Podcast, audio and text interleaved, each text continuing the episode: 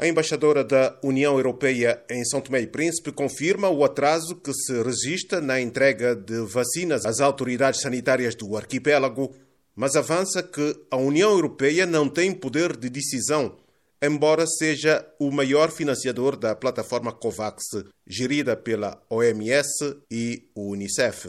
A União Europeia e os seus Estados-membros contribuíram com 2,2 eh, mil milhões de euros para a COVAX, portanto, os maiores financiadores, mas não temos poder decisório. A decisão de eh, quando chegam tem, tem a ver com a disponibilidade e com uma negociação que se faz com o próprio sistema COVAX. Não é uma coisa que possa ser, portanto, eh, decidida por nenhum dos parceiros financeiros. É quem está na parte da governação da COVAX. Rosário Bento acredita, no entanto, que as 46 mil doses da vacina da AstraZeneca que deveriam chegar a São Tomé e Príncipe no mês de abril sejam entregues no próximo mês de maio. Eu, eu espero que essa, uh, essa uh, portanto, cheguem a, segunda, a segunda fase da, de entrega das, das, das, vacinas chegue o mais rápido possível. Portanto, estava previsto mais ou menos para agora.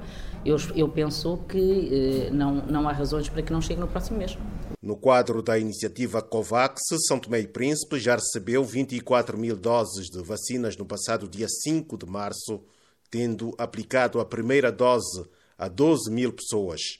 Esse grupo de primeiros beneficiários deverá receber nas próximas semanas a segunda dose do imunizante AstraZeneca. No total, a plataforma prevê para o país o fornecimento de 96 mil doses de vacina até o mês de maio, doses que seriam suficientes para imunizar 20% da população, cerca de 40 mil pessoas.